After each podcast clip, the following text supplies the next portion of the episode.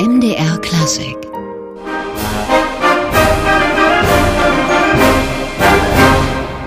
Die Sächsische Bläserphilharmonie spielte den berühmten Walzer Nummer 2 aus der Suite für Varieté-Orchester von Dmitri Schostakowitsch. Die Sächsische Bläserphilharmonie ist aus dem früheren Rundfunkblasorchester Leipzig hervorgegangen und heute in Bad Lausig zu Hause. Seit gut acht Jahren ist Thomas Klamor Chefdirigent dieses besonderen Orchesters, heute zu Gast im MDR Klassikgespräch. Herzlich willkommen, Herr Klammer. Herzlichen Dank für die Einladung. Herr Klammer, Sie sind ursprünglich Blechbläser, haben lange Zeit hauptamtlich Trompete gespielt. Es ist nicht das einfachste Instrument, gerade für ein Kind, weil man ja erst einmal einen vernünftigen Ton rausbekommen muss. Was war für Sie der Reiz an der Trompete? Hm. Das ähm, lag bei mir tatsächlich an der Tatsache, dass ich kläglich gescheitert bin mit dem Akkordeon, was meine Eltern vorgesehen hatten für mich. Äh, die Melodika vorher hat es auch nicht gebracht, äh, das Klavier auch nicht. Äh, da wir in der Familie eine lange Jagdtradition haben, hing das Plässhorn, das Jagdhorn meines Vaters dort und ich fand Gefallen daran, allen wirklich auf die Nerven zu gehen, bis die Familie gesagt hat, so jetzt müssen wir eine Trompete kaufen. Es wird Zeit, wir können es nicht mehr ertragen, der Junge muss äh, Unterricht bekommen. Und wie war dann der Werdegang? Das übliche Unterricht, Musikschule und dann weiter oder war es bei Ihnen anders?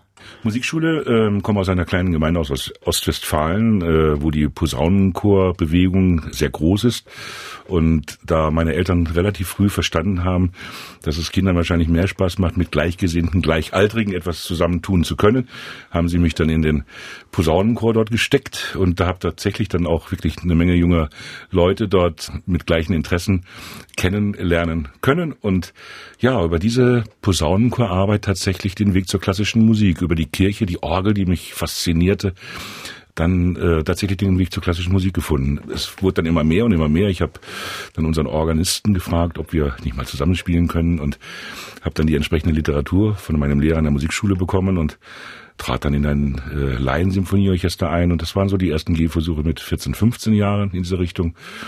Und dann habe ich einen sehr guten Lehrer gehabt an der Musikschule, der mich dann auf die Aufnahmeprüfung der Musikhochschule vorbereitet hat. Und da durfte ich dann als Jungstudent schon mit 17 Jahren anfangen und habe dann tollen Unterricht schon sehr früh bekommen. Und ja, und dann ging das so weiter. Und in diesem Posaunenchor bzw. Jugendorchester ist dann auch schon der Wunsch gereift, das Trompetenspiel tatsächlich zum Beruf zu machen. Ja, das kam ein bisschen später. Das war sehr spielerisch einfach und so, wie einfach junge Menschen auch Musik heute machen sollten eigentlich. Erst einmal, es muss Spaß machen und es spielerisch. Aber dann habe ich gemerkt irgendwie, dass da doch mehr dahinter sitzt und es mich es reizt einfach, ja und dann durch das Studium und die Perspektiven entwickelte sich relativ schnell der Wunsch, Orchestermusiker zu werden. Und das hat mir ja immer mehr Spaß gemacht und das ging auch relativ schnell dann. Und es ging ja vor allem dann schnell, als Herbert von Karajan sie zu den Berliner Philharmonikern geholt hat. Das ist ja nicht unbedingt das Orchester, bei dem man als junger Mensch anfängt. Äh, wohl wahr. Äh, ich war auch lange, viele Jahre der Benjamin in diesem Orchester und ich habe das große Glück gehabt, dass äh, Herr von Karajan mich wirklich unter seine Fittiche genommen hat und es war so ein Großvater-Enkel-Verhältnis. Er hat wirklich auf mich aufgepasst, der Mann, was äh, ich nie vergessen werde. Äh, Sie können sich vorstellen, als junger, unerfahrener Musiker dann in einem solchen äh, Weltspitzenorchester zu spielen, da waren die Anfänge nicht ganz einfach. Also da das Studieren begann eigentlich erneut dort in diesem Orchester. Habe ich aber eine tolle Trompetengruppe gehabt, die mich gut geführt hat und äh, musste man sich gut vorbereiten natürlich auf alles und so ging das dann allmählich immer weiter. Ja. Aber Trompete war nicht das Einzige. Sie haben auch Schlagwerk studiert. Was war der Grund dafür? Da, ja, das äh, es war so. Ähm, ich habe an der Nordwestdeutschen Musikakademie in Detmold studiert und zu dieser Zeit, das ist eine sehr populäre deutsche Musikhochschule, äh, das Instrumentalfach Trompete als Hauptfach und habe dann Klavier vorgespielt. Das muss jeder bei einer Aufnahmeprüfung an einer Musikhochschule. Und die fanden das eigentlich ganz gut und haben mir eine Zensur dafür gegeben, meinten dann aber, da gäbe es andere Aspiranten, die müssten eigentlich eher Klavierunterricht haben, weil sie nicht genug Dozenten zu dieser Zeit für die vielen Studenten hatten. Insofern bekam ich keinen Klavierunterricht und dachte mir, Trompete dann nur allein das zu machen, zu einseitig. Ich wähle das Fach Schlagzeug als Nebeninstrument äh, und habe dann Nebenfach und habe dann den Professor gefragt, ob er nicht äh, Kapazitäten frei hätte, mich zu unterrichten. Ich dachte, das ist bestimmt eine gut tolle Kombination, ähm, in diesem Fach eben halt rhythmische Dinge einfach lernen zu können irgendwie und so kam ich eben halt zum Schlagzeug. Das ist ja nicht verkehrt, wenn man dabei ein gutes Rhythmusgefühl entwickelt. Ja, schon natürlich. Die Rhythmus etc. Also diese ganzen Dinge sind ja immens wichtig komplizierte Rhythmen zu errechnen, was die Schlagzeuger sehr häufig machen, aber eben halt auch die Kenntnis von dieser Vielzahl von Perkussionsinstrumenten und wie sie einsetzbar sind, kommt mir heutzutage sehr entgegen, weil ich eben halt doch ein bisschen weiß über das eine oder andere Instrument und ich weiß, wie das eine oder andere Instrument eben halt auch wirklich unterschiedlich klingen kann. Und das ist natürlich, wenn man sich mit Klängen beschäftigt, Orchesterklängen oder Ensembleklängen beschäftigt, irgendwie eine enorme Bereicherung, äh, wenn man hier mit Klängen äh, dieser Perkussionsinstrumente und Schlaginstrumente einiges modifizieren kann. Und die Schlagzeuger sind ja auch die einzigen, die außer den Bläsern bei Ihnen mitmachen dürfen in der Bläserphilharmonie. Ja, mehr oder weniger, bis auf den Kontrabass. Wir haben einen Quotenstreicher bei uns im Orchester, darauf sind wir sehr stolz. Ganz toller Kollege, der einen tollen Kontrabass spielt und der super gut kombinierbar natürlich ist zu unseren Holzbläsern etc. Aber Schlagzeuger und ein Kontrabass eine kleine, kleine Minderheit gegenüber den vielen Bläsern, die wir haben, natürlich. Nun sitzen Sie heute in Bad Lausig und nicht mehr bei den Berliner Philharmonikern. Das ist doch aber ein Orchester, das man eigentlich nicht freiwillig verlässt. Dort bleibt man na, bis man alt ist, es sei denn, man hat noch andere Ambitionen. Und das war bei Ihnen das Dirigieren. Ja, das ist ein zweites Hobby von mir gewesen. Also als ich anfing, ich erzählte ja anfangs äh, diese kleine Gruppe Gleichgesinnter im Posaunenchor.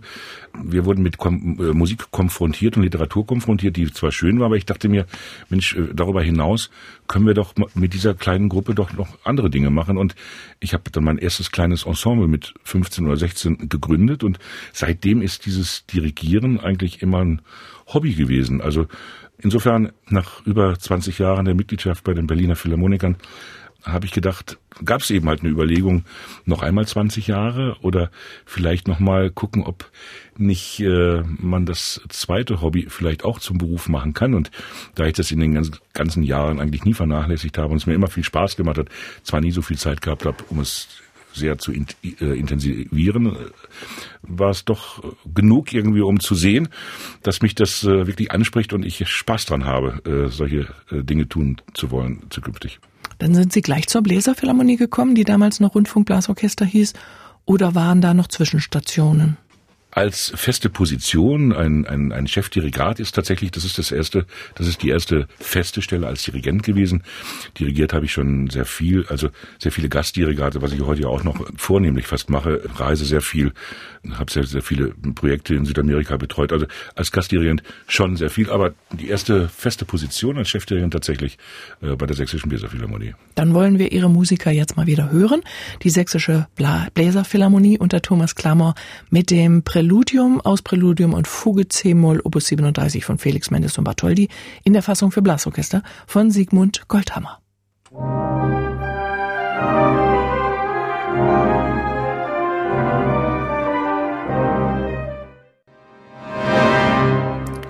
Das Präludium aus Präludium und Fuge C-Moll Opus 37 von Felix Mendes und Bartholdy in einem Arrangement für Blasorchester von Sigmund Goldhammer, gespielt von der Sächsischen Bläserphilharmonie. Und deren Chef ist heute bei uns im MDR Klassikgespräch Thomas Klammer. Herr Klammer, Sie haben gesagt, Sie sind viel unterwegs, dirigieren viel. Das sind dann, dann nennen wir es reguläre Orchester.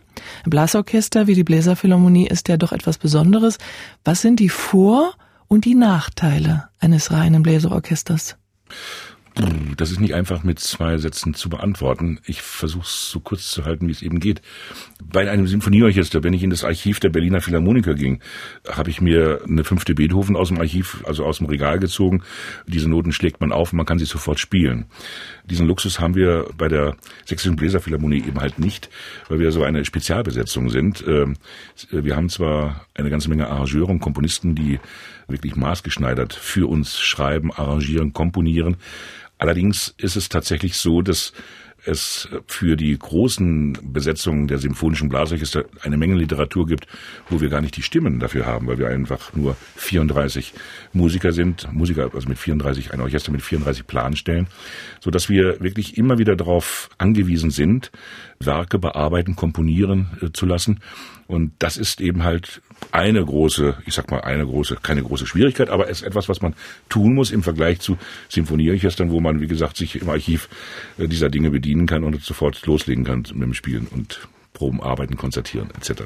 Sie haben ein breites Repertoire, es beinhaltet zu einem großen Teil auch Symphonisches, was dann auf eine kleinere Besetzung gebracht und dazu noch für Bläser umgeschrieben werden muss. Ja, wobei nicht nur diese Bearbeitungen eigentlich im Grunde genommen uns äh, ständig begegnen. Es gibt ja sehr viele klassische Komponisten, äh, ich sage mal überhaupt Komponisten, die uns allen bekannt sind aus dem Bereich der symphonischen Orchester, die eben halt auch für diese Bläserbesetzung original komponiert haben. Das spielen wir natürlich auch. Dann gibt es auch natürlich Komponisten, die eben halt sehr, sehr vornehmlich für die Bläser instrumentiert haben und das sind durchaus Dinge, die man arrangieren kann. Und wir stehen eben halt auf dem Standpunkt, dass wir gute Musik und Musik, die eben halt möglich ist für unsere Besetzung arrangieren zu lassen, auch spielen sollten, damit wir uns äh, einmal selbst ja eine Freude bereiten, aber darüber hinaus einfach auch gute Musik mit unserer Formation auch unseren Hörern eben halt zu Gehör bringen können. Und die sind eigentlich immer auf der Suche nach neuem Repertoire für das Orchester. Immer, kann ich Ihnen sagen. Also sehen Sie, ähm, ich bin ja mehr oder weniger fast ein Seiteneinsteiger. Ich habe diese Problematik tatsächlich sehr unterschätzt, als ich zur Sächsischen Bläserphilharmonie kam. Ich hatte auch ganz andere, ganz andere Pläne, ganz andere Ideen. Einer meiner Berliner Studenten spielte 2009 äh, in der Sächsischen Bläserphilharmonie und der rief mich an und äh, sagte, die Position des Chefdirigenten ist frei vakant, willst du nicht äh, kommen, hast du nicht Interesse? Und ich habe gesagt, nein, das habe ich gar nicht, weil ich ganz andere Pläne hatte, aber ich würde gern einmal kommen, vielleicht für ein Gastdirigat, weil ich kannte natürlich das Rundfunkblasorchester Leipzig von Aufnahmen, hatte sogar eine Aufnahme zu Hause und war sehr, sehr interessiert daran, das einmal zu hören, weil die Bläsermusik mich natürlich mein Leben lang beschäftigt hat und mich immer interessiert hat und dann bin ich dorthin gefahren und habe dieses Orchester gehört und das äh, hat mich sofort verliebt. Also das äh, nicht nur ein äh, sehr äh, gutes Orchester, sondern einfach unglaublich nette Kollegen, einfach eine große, tolle große Familie, die ein Ziel verfolgt irgendwie. Und da, da habe ich dann doch gedacht, okay, dann lässt du das erst einmal und habe mich dann wirklich, das war so innerhalb von ein paar Wochen und Monaten, wurde, wurden dann alle Zukunftsideen, Visionen mehr oder weniger über den Haufen geworfen, weil man mich natürlich auch so ein bisschen überrascht hat, äh, bekam dann relativ schnell nach diesem ersten Gastdirigat den Anruf von einem damaligen Geschäftsführer, der mir mitteilte, das Orchester hat eine, eine Sitzung gehabt und jetzt äh, hat man darüber befunden, diese Position Ihnen zu übertragen und sagen Sie jetzt ja oder nein. Wollen Sie sie haben oder nicht? So, da war die Pistole so ein bisschen auf die Schläfe gesetzt irgendwie und aber das fiel mir dann gar nicht mehr so wahnsinnig schwer, weil ich gedacht habe, das wird bestimmt sehr viel Spaß machen, mit diesen Menschen zu arbeiten und da auch vor allen Dingen etwas aufzubauen. Das ist immer etwas, was mich sehr interessiert hat, wenn man die Möglichkeit hat, viele Dinge zu gestalten oder irgendwie auch vielleicht Teile, manche Sachen neu zu installieren und ist das eine tolle Herausforderung und eine, eine tolle Aufgabe. Es hat in den letzten Jahren sehr viel Spaß gemacht. Zehn Jahre sind es mittlerweile, ja. Und man entdeckt viel Repertoire, das man vielleicht schon kennt, neu, weil das im reinen Bläsersatz doch nochmal ganz anders klingt und sich anders anfühlt, oder? Äh, eindeutig, Sie haben vollkommen recht. Das ist natürlich eine ganz andere Welt. Äh, nach wie vor habe ich Gastdirigate und arbeite mit Symphonieorchestern zusammen. Und, aber äh, es ist wirklich eine Herausforderung, einmal die Literaturauswahl, aber dann natürlich auch entsprechend mit diesen kleinen Formationen so zu interpretieren, dass man lange Bögen spielen kann irgendwie. Wir brauchen Luft, ja, und die, die Streicher haben den Bogen und haben natürlich eine ganz andere Möglichkeit, da vielleicht nochmal Dinge etwas anders zu gestalten und zu interpretieren. Aber das ist eine Herausforderung und dieser Herausforderung stellen wir uns allen bei den Dingen, die eben halt möglich sind, umgesetzt zu werden und das macht Spaß und daran arbeiten wir weiter. Sie haben gesagt, Sie hatten Lust, neue Dinge zu installieren beim Orchester. Welche waren das? Naja, also das ist einmal natürlich begann mit dem Namen und der ersten Aufgabe auf jeden Fall etwas gegen dieses äh, unsägliche Klischee zu tun. Es gibt viele Menschen immer noch, die, wenn sie das Wort Blasorchester hören, sofort an Walzer, Polka, Marsch und Bierzelte denken. Ja, also ich muss es einfach mal so ganz platt sagen und das ist alles alles andere äh, als das machen wir ja. Tatsächlich ist es ein wirklich gewählter Weg des Orchesters, sich der klassischen Musik zu widmen in erster Linie und entsprechend auch Konzertprogramme, ein Repertoire dafür zu erarbeiten. Also das ist wirklich ernst zu nehmen. Es ist auch ein Unikat in der deutschen Orchesterlandschaft, die Sächsische Bläserphilharmonie unter 180 äh, Orchestern deutschlandweit. Irgendwie ist es eben mal das einzige zivile symphonische Orchester in reiner Bläserbesetzung. Wie gesagt, bis auf den Kontrabass und die drei Schlagzeuger. Das ist natürlich eine ganz klar gesetztes Ziel gewesen, gegen dieses Klischee etwas tun zu wollen und dann darüber hinaus gibt es viele andere Aufgabengebiete, denen wir uns gewidmet haben. Ob das unser Kulturauftrag ist, natürlich Konzerte im Kulturraum zu spielen, darüber hinaus Musikvermittlungen, Schulkonzerte, soziokulturelle Projekte anzugehen. Also der Bogen unserer Aufgaben ist doch recht breit und sehr, sehr vielschichtig. Hinzu kommt die Deutsche Bläserakademie, wo jedes einzelne Mitglied des Orchesters auch Dozent innerhalb der orchestereigenen Deutschen Bläserakademie ist. Wir unterhalten uns gleich weiter mit Thomas Klammer, dem Chefdirigenten der Sächsischen Bläserakademie. Jetzt hören wir das Orchester erst einmal wieder, diesmal mit Johann Sebastian Bach, der Bourré aus der Orchestersuite Nummer 3.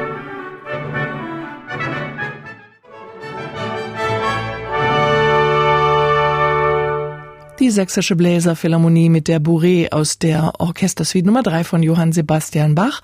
Mit dem Chefdirigenten des Orchesters aus Bad Lausig, mit Thomas Klammer, sind wir heute im MDR Klassik Gespräch. Herr Klammer, Sie haben gesagt, das Orchester ist ein Unikat und ist sehr gefragt. Sind Sie viel auf Reisen zu Gastspielen? Ja, also so viel unterwegs gar nicht so sehr. Also nicht so viel, wie ich gerne machen würde eigentlich. Aber es hängt damit zusammen natürlich, das ist ganz klar von uns erklärt und definiert.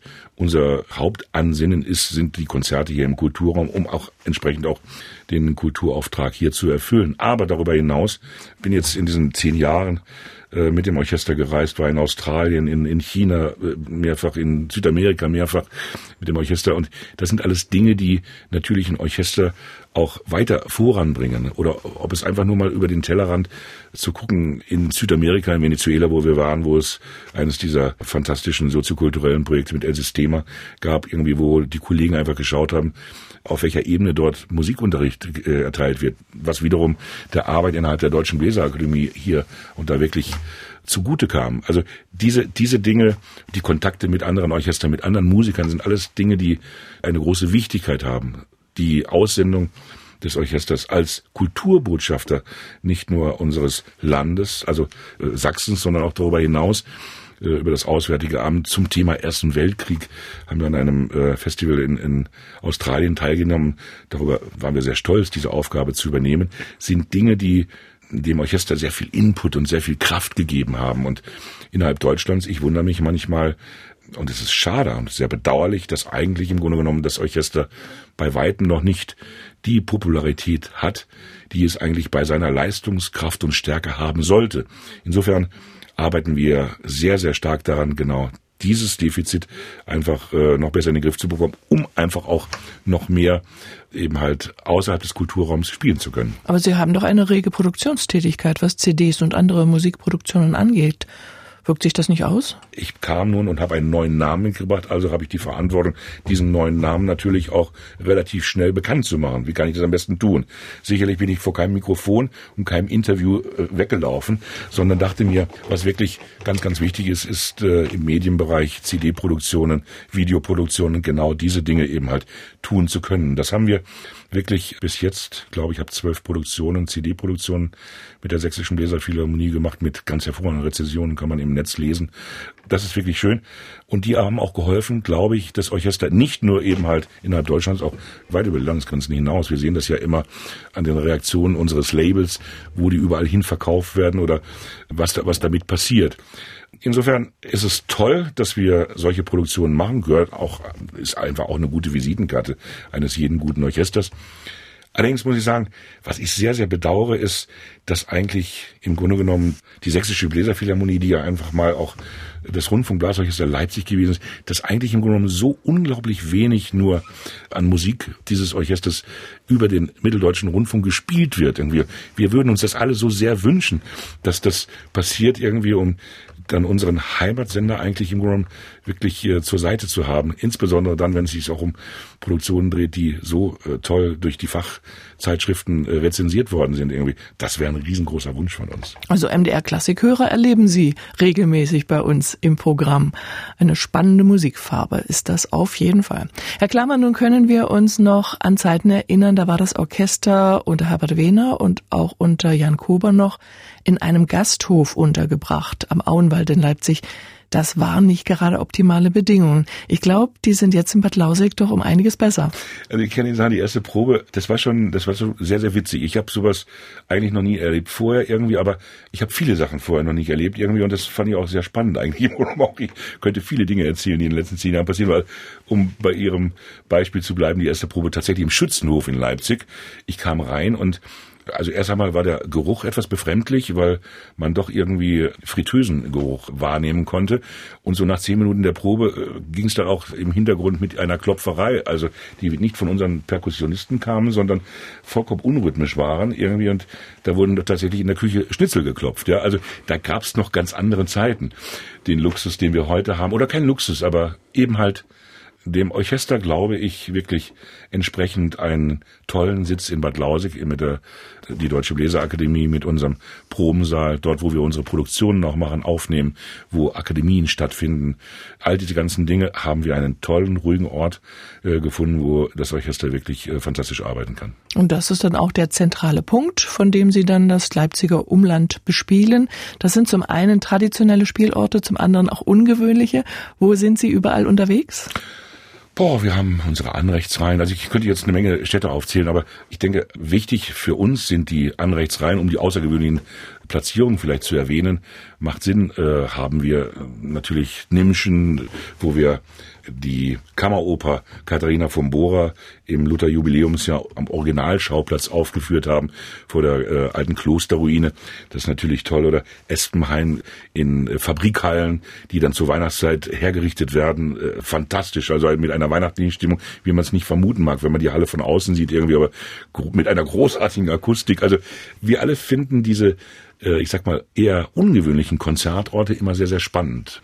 Und Sie teilen sich als Orchester auch in Unterensemble auf, weil Sie vorhin die Polkas und Bersche erwähnten, also auch das ist noch mit dabei. Die legendären Scherbelberger Musikanten gibt es noch als neue Scherbelberger. Wie weit ist der Rahmen gespreizt? Von wo bis wo reicht da Ihr Angebot? Äh, wir sind ganz stolz darauf, unsere Satelliten zu haben, mehr oder weniger. Also wir haben ein phänomenales Holzbläserquintett, fantastisches Blechbläserquintett. Wir haben eine Serenadenbesetzung. Wir haben ein repräsentatives Blechbläserensemble. Dann natürlich das Großorchester und eben, wie Sie gesagt haben, eben halt auch für mancherlei Anlass eben halt auch diese Scherbeberger. Da es viele Regionen in Sachsen gibt, wo diese traditionelle Musik einfach sehr gern gehört gebaut wird, gibt es eine Spezialbesetzung und wir holen uns extra Spezialisten auch dafür, die diese Dinge eben halt mit der entsprechenden Stilistik einstudieren und äh, dann eben halt solche Konzerte spielen. Ist eher weniger geworden, aber ist nach wie vor Teil unseres Repertoires, um einfach uns sehr, ich sag mal, breit aufzustellen, äh, viele verschiedene Genres bedienen zu können. Und das ist im Übrigen auch, ein, das, das hat mich sehr, sehr beeindruckt am Anfang, diese große Flexibilität der Musiker dieses Orchesters, dass sie überall eigentlich im Grunde standfest sind und viele Dinge bewerkstelligen können, eben halt die in den unterschiedlichen äh, Genres. Aber ich komme nochmal auf die kleinen Besetzungen zurück. Irgendwie, das ist wirklich toll, weil ein Holzbläserquintett kann man ganz wunderbar im Kindergarten platzieren. Also die, die machen eine ganz tolle Education-Arbeit in den Kindergärten und tolle Konzerte, äh, kleine Umrahmungen. Unser Blechbläser Quintett sind sehr, sehr populär äh, in Sachsen, werden überall angefragt, äh, um eben halt musikalische Umrahmungen in der ganzen Bandbreite tun zu können. Also darauf äh, sind wir sehr stolz genau auf diese Flexibilität der Darstellung unserer Potenziale. Und an dieser Stelle hören wir doch gern nochmal das Potenzial des Orchesters. Dieses Mal mit dem ungarischen Tanz Nummer 5 von Johannes Brahms.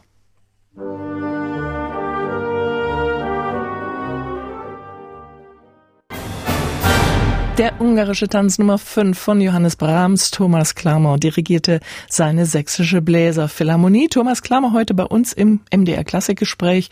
Herr Klammer, Sie spielen in den kleineren Städten im Umland Leipzigs, wo die Leute sich sicher freuen, nicht zum Konzert nach Leipzig fahren zu müssen. Wie sehen Ihre Programme für dieses Publikum aus? Wir experimentieren sehr viel. Unsere Anrechtsreihen sind überbucht eigentlich und unsere Konzerte erfreuen sich insbesondere äh, in Bad Lausig oder Trebsen oder wo auch immer einer immer größeren Beliebtheit und die Menschen kommen. Und genau das, was Sie sagen, ist richtig. Man mag eben halt dann doch nicht den weiteren Weg nach Leipzig antreten, wenn man denn eben halt ein solches Orchester äh, direkt vor der Haustür hat irgendwie. Und die Programme, wir versuchen gemäß auch unseren Besetzungen extremst unterschiedliche Konzertformate zu liefern. Also, so dass man wirklich sagen kann, es ist immer mal für, für jeden Geschmack etwas dabei. Ob das jetzt nun ein Operettenprogramm ist, ein Neujahrsprogramm, ein, ein Wagner-Programm oder mit Komponisten, die hier in diesem Land äh, gelebt haben, Mendelssohn, Wagner, Bach, äh, all diese ganzen Komponisten sind ja gehören ja zu unserem Arbeitsspektrum, aber darüber hinaus auch populäre Konzerte mit populärer Klassik und ich sag mal, es geht Gershwin, äh, Bernstein, sind alles natürlich Dinge, mit denen wir uns auseinandersetzen und beschäftigen, aber eben halt auch die, die leichte Muse. Das passiert auch, je nachdem, was gefragt ist. Und jetzt in diesem Jahr beschäftigen wir uns mit einer Sache, und da bin ich schon sehr gespannt, was unser Publikum dazu sagen wird. Finde ich, gehört auch dazu, einfach mal ein Publikum auch mit zeitgenössischer Musik zu konfrontieren. Ich bin jetzt schon auch mit den Kollegen sehr gespannt darauf, wie da die Reaktion sein wird. Ja, und andersrum ist doch so ein Orchester wie die Bläserphilharmonie mit ihren Klangmöglichkeiten auch für zeitgenössische Komponisten sicher sehr interessant. Ja, insofern, das war eines der ersten Dinge, die ich damals mit installierte, ein Komponistenforum. Hab dann die Komponisten, also die, meine Kollegen äh, der Kompositionsklassen und der Dirigierklassen gefragt, wenn ihr möchtet, machen wir doch ein gemeinsames Projekt, eine Kooperation, wo ein junger Komponist sich einen jungen Dirigenten sucht, der Dirigent an einer Komposition äh, ich sag mal, mitbeteiligt ist, indem er einfach sieht, dass er wie eine Komposition entsteht und dieses Kappel dann nach Bad Lausig geht, mit diesem erfahrenen Lehrgangsorchester äh, die Stücke einarbeitet, die bekommen ein Feedback sofort, die Komponisten, was ist möglich, bekommen die ganzen fachspezifischen Details der Instrumente mitgeteilt und können insofern sehr, sehr viel lernen und sehr viel schrauben an den Dingen, die sie, die sie da machen wollen. Die Professoren begleiten sie dann, das haben wir ein, zweimal im Jahr, ein solches Forum er freut sich größter Beliebtheit und äh, eine Win-Win-Situation, eigentlich mehr oder weniger kann man sagen. Hm? Nun gab es vor einiger Zeit die Situation, dass das Orchester zur Disposition stand. Auch in Zusammenhang mit dem anderen Umlandorchester, dem Leipziger Symphonieorchester. Das hat sich Gott sei Dank alles einigermaßen zum Guten gewendet. Wie gehen Sie miteinander um, die beiden Orchester? Ist das Ergänzung oder Konkurrenz? Das ist wie eine Handball- und eine Fußballmannschaft, die beiden Orchester, ja. Also beide spielen mit dem Ball, aber es sind doch zwei komplett unterschiedliche Sportarten, die man nicht miteinander vermischen kann. Und ich denke, das ist auch so. Wir haben, wir haben einen unglaublich großen, festen Stamm von Zuhörern und, und, äh, und Fans, die uns begleiten. Und das ist beim Symphonieorchester auch so.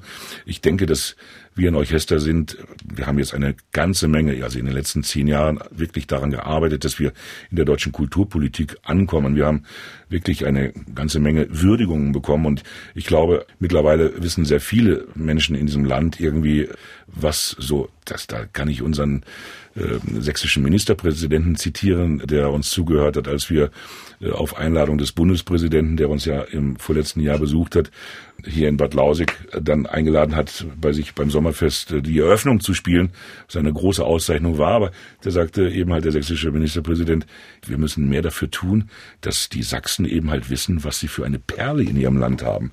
Ja, und die Leute, die es eben halt schon wissen, glaube ich, die suchen den Weg zu uns, genau wie auch der Weg äh, der Konzertbesucher zum Symphonieorchester gefunden wird, äh, wenn sie denn dieses Orchester hören wollen.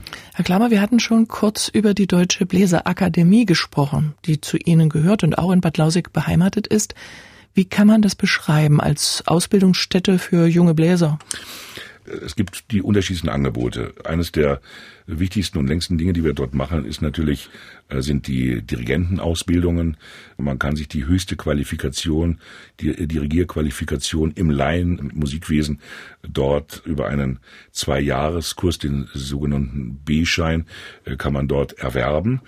Dann haben wir natürlich äh, Kammermusikfortbildungen, dann Instrumentalfortbildung. Also eine ganze Reihe von Dingen, die dort angeboten werden, aber die auch eben halt nicht nur für die Formation und Musiker des Bundeslandes Sachsen eben halt zur Verfügung stehen, sondern wirklich für alle, die bei uns anfragen, können kommen mit ihrem Orchester, können sich fortbilden oder coachen lassen. Und Sie machen ganz viel für Kinder. Sie hatten die Holzbläser schon erwähnt, die in den Kindergarten gehen, aber da gibt's ja noch viel mehr. Ja, ich denke, Musikvermittlung, das ist, gehört zu unserem Kulturauftrag. Das halten wir für extrem wichtig und ganz, ganz kontinuierlich. Wir haben unzählige Schulkonzerte jedes Jahr in jeder Spielzeit, wo eben halt auch mit den unterschiedlichsten Programmen für die unterschiedlichsten Altersstufen eben halt versucht wird, den jungen Menschen einfach Musik näher zu bringen, um sie selber vielleicht auch zu bewegen, ein Musikinstrument zu lernen. Denn ich denke, ein Aufwachsen mit Musik, das Spielen eines Instrumentes, das belegen ja auch sehr, sehr viele Studien heutzutage, ist ein anderes Aufwachsen. Und ich denke, da gibt es eine Menge Synergieeffekte,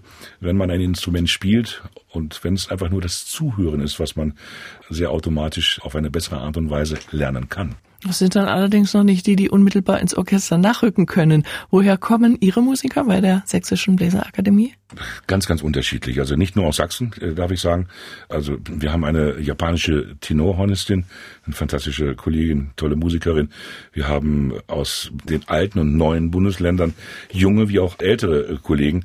Also ganz, ganz unterschiedlich. Und tatsächlich auch, das ist schön, ein schönes Beispiel, was ich immer wieder gerne mal erzähle. Das spricht so sehr für den Zusammenhalt und die Integrität, die in diesem Orchester herrscht. Wir haben einen äh, tollen jungen Trompeter gehabt, der von der Hochschule kam, bei uns das Probespiel gewonnen hat und sich voll integriert hat, also phänomenaler junger Musiker, der dann aber sagte, wurde dann von seinem Professor so ein bisschen gepusht, Mensch, mach doch weiter, du hast vielleicht noch eine Möglichkeit, noch eine viel bessere Stelle zu bekommen, kannst Solo-Trompeter in einem Sinfonieorchester werden, in einem sehr guten. Und das hat er dann tatsächlich geschafft und hat eine äh, Position in einem Dreispartenhaus in Münster bekommen und äh, hat dann dort auch einige Zeit gespielt und dann aber irgendwann hat er gesagt, na, ich will wieder zurück zu meiner sächsischen Bläserphilharmonie, hat tatsächlich gekündigt und ist dann zu uns zurückgekommen und hat dann wieder bei uns äh, angefangen zu spielen. Also ist so ein Zeichen dafür irgendwie, dies, wie sehr der Zusammenhalt des Orchesters ist und man einfach das dann offensichtlich bevorzugt. Und das überträgt sich sicher auch auf die Besucher, auf die Zuhörer. Wie sieht Ihr Publikum aus? Ganz unterschiedlich. Jung und alt. Äh, der Altersdurchschnitt ist sicherlich etwas höher bei uns, das muss ich ehrlicherweise zugeben. Aber wie gesagt, dadurch bedingt, dass wir wirklich versuchen, etwas für die junge Generation zu tun, sind wir ständig bemüht, junge Menschen auf uns aufmerksam zu machen und hoffen sehr, dass äh, immer mehr jüngere Menschen den Weg zu uns finden. Dann hoffen wir das natürlich auch für Sie. Thomas Klammer war heute bei uns im MDR Klassikgespräch, der Chefdirigent der Sächsischen Bläserphilharmonie Bad Lausig. Herr Klammer, ganz herzlichen Dank. Ich danke Ihnen. MDR Klassik